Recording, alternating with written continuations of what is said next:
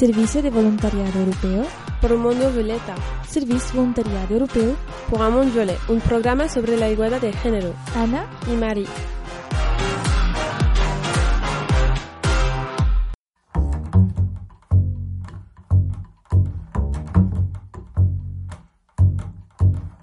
Com seis anos já tinha planos, dizia que queria viajar, ter um avião, um barco ou um balão e não parar. Perguntavam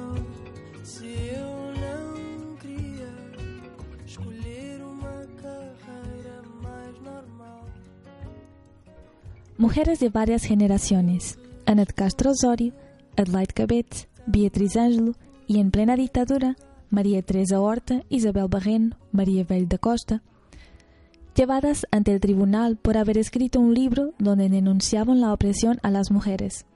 Son nombres muchas veces olvidados, pero a ellas debemos la situación a la que llegamos hoy. Son las mujeres que pensaron, escribieron, legislaron derechos que para las mujeres de nuestra generación son datos adquiridos, tan sencillos como decidir votar o decidir sobre mi cuerpo. Portugal se dice un país de grandes costumes. Sin embargo, un país donde se puede abortar, donde los diversos tipos de familias pueden adoptar, en pareja o en singular, donde ya se permite el matrimonio homosexual y donde más recientemente las mujeres ya pueden recurrir a la procreación médicamente asistida, aunque sean solteras, y los hombres tienen permiso de paternidad. Un país queer friendly, un país que se adapta y es tolerante, pero no obstante, caminando por las calles, escuchando la ciudadanía y observando sus estadísticas, llegamos a la conclusión que aún queda mucho trabajo por hacer. En Portugal todavía no se ven muchas mujeres sentadas en los grupos administrativos o gran minoría en puestos de dirección. En Portugal, una mujer que quería ser una madre tiene que pensar dos veces antes de perder una oportunidad de empleo. En Portugal, en 2014, más de 40 mujeres fueron asesinadas en el contexto de violencia conyugal. Es importante mencionar que en Portugal no existe el término de violencia machista, y no se habla tanto de violencia de género, sino de violencia dentro de un contexto conyugal, la violencia doméstica. La Asociación Portuguesa de Apoyo a las Víctimas en 2017 refiere que cerca de 80% de las víctimas de violencia atendidas son del sexo femenino, la mayoría de los 25 a los 35 años. La misma asociación registró cerca de 9.000 autores de crimen. De estos, más de 80% eran de sexo masculino y tenían edades comprendidas entre los 35 y los 54 años. El contexto de las relaciones de intimidad sigue sobresaliendo en lo que se refiere a la relación de la víctima con el autor del crimen. En esta medida, las relaciones de cónyuge, compañero, excónyuge, excompañero, exnovio o novio, en su conjunto, totalizan casi 60% de las relaciones existentes entre víctima y autor. Otro dato que todavía nos sorprende es el hecho de que por ser del sexo masculino, en Portugal se gana más de 17,5% que las mujeres, una de las diferencias más marcadas entre los Estados miembros de la Unión Europea.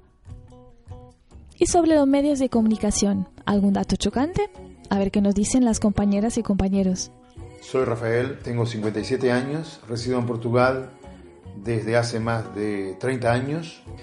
Los medios de comunicación en Portugal tocan este asunto de forma esporádica, desde mi punto de vista, claro, y sobre todo políticamente correcta.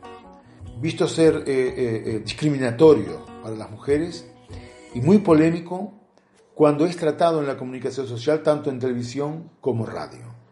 Este tema no es abordado con naturalidad, pero sí como, si fuese una pedrada en el charco. Para mí este tema, siendo tan polémico, debería tener una divulgación muy fuerte, constante, para tener un efecto pedagógico. Para esta sociedad patriarcal, como es la portuguesa, esta sociedad que es machista de forma natural y con un discurso micromachista constante en todos los sentidos. siendo casi nula su oposición. Esporádicamente, este tema es abordado en televisión, en radio, en prensa, pero raramente de una forma profunda y sobre todo en un horario prime time, o sea, un horario donde hay más audiencia. Y, esa, y eso hace toda la diferencia, porque hasta la palabra feminismo se ve como una amenaza a los valores arraigados en la sociedad. Por eso los medios de comunicación deben estar muy atentos, lo que no me parece que estén, para defender una sociedad plural y no discriminatoria. João, 25 años. En los últimos años ha habido algunas campañas televisivas para sensibilizar a la población sobre esta temática, en su mayoría sobre las diferencias salariales y aspectos laborales. En varios aspectos se dejan pasar pequeñas victorias y derrotas de la igualdad de género. Un ejemplo reciente sería la victoria temporal que las mujeres dejaron de estar presentes en los podios de Fórmula 1, que deberían tener más tiempo de antena y se da tiempo de antena a movimientos sensacionalistas. Portugal es un país de discusión y debate, pero entre los diversos grupos de debate la mayoría de los asientos está ocupado por elementos con par de cromosomas X, Y. Aún en los periódicos en papel las mujeres raramente ocupan puestos de dirección o si vienen a presentar artículos de opinión. En realidad, todavía hoy la mayoría de las mujeres en la televisión tienen su posición como presentadoras o acompañantes, a las que le corresponde sonreír y acenar. En un país en que las mujeres dominan las vacantes como cursos de periodismo y comunicación social, algo no está en equilibrio y tiene que ser cambiado. En lo personal, creo que es un tema que solo recientemente comienza a tener visibilidad en los medios de comunicación portugueses. La población portuguesa es en su mayoría de edad y el público objetivo de este tipo de materiales de acceso a la información online, por lo que en la televisión y la radio creo que estos no son temas muy publicitados. La más reciente polémica relacionada con la igualdad de género es la campaña del Ministerio de la Salud para apelar a la población femenina, en particular, que es la que tiene un aumento exponencial del consumo de tabaco entre los 24 y 35 años para dejar de fumar. Prácticamente todos los medios de comunicación, tanto periódicos como radio y televisión, se referenciaron por aspectos positivos de la campaña. Es un cortometraje de una madre en fase terminal del cáncer del pulmón. Tiene una relación muy cercana a la hija y que, puesto que ésta la imita en todo, tiene miedo de que ésta venga también a fumar. Y al final de la historia dice, las princesas no fuman. Hay una crónica, A Vida de Saltos Altos, por Paulo Cosme Pinto, por el diario Expreso, la única supuestamente feminista y que prácticamente solo escribe sobre ese asunto. Vino a criticar el mensaje y dice, es impresionante cómo cuando se quiere llegar al sexo femenino se cae tan fácilmente en el cliché del llamamiento al amor a las emociones, a la culpa y a la maternidad. Es importante percibir que ese consumo mayor, acelerado exponencial se debe a la emancipación femenina, ella refiere. Muy simplemente, mi opinión sobre este asunto es que tanto la problemática del aumento del consumo de tabaco por la mujer como cualquier problemática sobre la desigualdad de género que pueda existir en la sociedad es por mí muy poco debatida por la comunicación social. La emancipación femenina no es excusa para justificar una práctica dañina a la salud del propio, tal como una noción de autorización social, entre comillas, a un hombre acosar a una mujer, tampoco tiene justificación alguna, tal como tiene cuando una mujer asedia a un hombre y él siente que no puede hablar sobre el asunto porque será ostracizado por la sociedad. No podemos asumir que las cosas son mejores o peores porque ahora somos más libres porque ser libre es ser responsable, es ser independiente. Daniel, 24 años. Hay una falta de alcance de asuntos en los medios de comunicación, principalmente de la televisión, ya que el medio de comunicación más utilizado y debería tener mucho más cuidado con lo que se le inserta es un medio con fragilidad. Abarca demasiadas edades, por lo que se insertan nociones erradas sobre los temas principalmente machismo y femenino principalmente machismo y feminismo. El machismo ha sido un tema de discusión, así como el feminismo, si bien que el feminismo sigue siendo muy confundido con el embrismo, creando ideas cerradas sobre dónde intentamos llegar. Afortunadamente en Portugal existe un gran movimiento de lucha contra la desigualdad. La cooperativa Colabora nos cuenta un poco de cómo es su trabajo en este tema. La Colabora es una cooperativa de intervención social cuya misión es contribuir al bienestar de la población, del territorio y de las organizaciones. Y así, una de las temáticas de mayor enfoque es la igualdad de género y también la prevención y el combate a la violencia. Dentro de esta temática, durante algún tiempo se han dinamizado sesiones de sensibilización entre los públicos más jóvenes, hasta los más ancianos.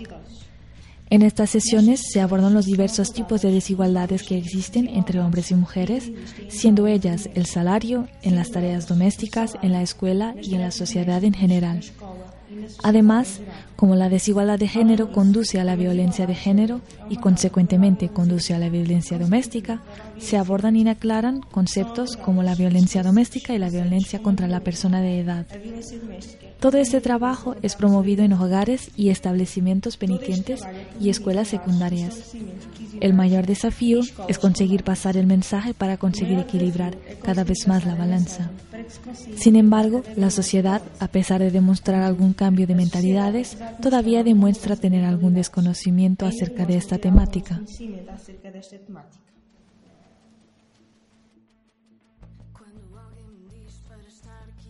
Por mencionar otras importantes, tenemos UMAR, Associação Mulheres em Ação, Mulheres contra a Violência, Plataforma Portuguesa para os Direitos das Mulheres, Associação Mulher Século XXI, Associação Portuguesa de Estudos sobre as Mulheres, a Rede Portuguesa de Jovens para a Igualdade de Oportunidades entre Mulheres e Homens y la Asociación Capazes, que es una plataforma que desafía a la sociedad portuguesa para discutir, pensar, reflexionar y sobre todo para defender, luchar y actuar por la igualdad de género.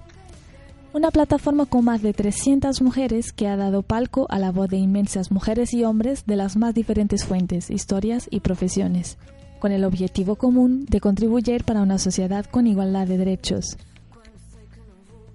Escuchemos a Iva Domingues y Rita Ferro Rodrigues en una TED Talk en Oporto. O que, é, que é certo é que talvez um dia não sejam precisas as cotas uh, e esse dia será o dia em que celebra a igualdade. Talvez um dia não seja necessário comemorar o Dia Internacional da Mulher. Talvez um dia os números horríveis que nós vos apresentamos aqui hoje e as estatísticas trágicas façam só parte uh, de uma lição nos livros de história? Talvez um dia a plataforma Maria Capaz repouse num qualquer museu da igualdade, visitado por um bando de miúdos e miúdas felizes, livres e muito espantados de um dia ter sido necessário criar esta plataforma.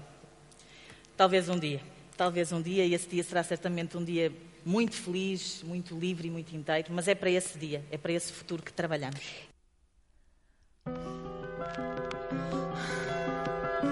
Sí, un día quizás, si perdemos el miedo,